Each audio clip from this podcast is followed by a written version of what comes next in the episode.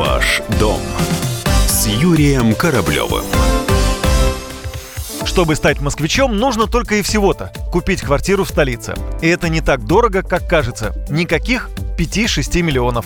Всего-то 2 миллиона рублей. Да, именно столько стоит самая маленькая квартира-студия в Москве. Крохотную квартиру эксперты отыскали на вторичном рынке. Ее площадь всего 11 квадратных метров. Студия находится на Ферганской улице. Это юго-восток Москвы, метро Рязанский проспект. Квартира требует ремонта, который, к слову сказать, обойдется не очень дорого. На этих небольших квадратах разместился санузел, кухня и и спальное место. Владельцы оценили квартиру в 1 миллион 990 тысяч рублей, то есть 180 тысяч за квадратный метр. Такие студии покупают, как правило, одинокие люди, среди потенциальных покупателей студенты.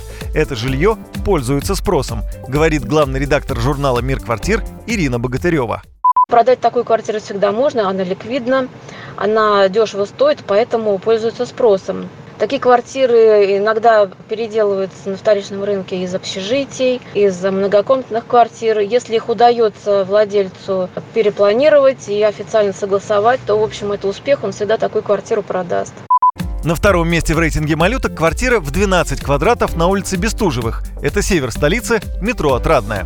Студия стоит 2 миллиона 150 тысяч рублей. Она, как и предыдущая, расположена на первом этаже девятиэтажного дома.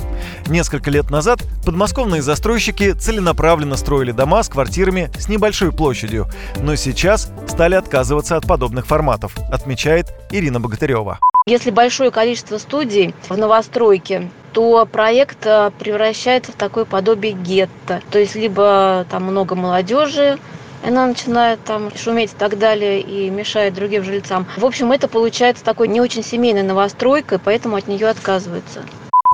Еще одна причина, почему студий на первичном рынке становится меньше, это необходимость выполнять установленные нормы. Каждой квартире нужно проектировать машиноместо, а застройщику невыгодно из-за низкого спроса строить большие паркинги. Но надо иметь в виду, что все-таки в Москве и в регионах ситуация отличается кардинально.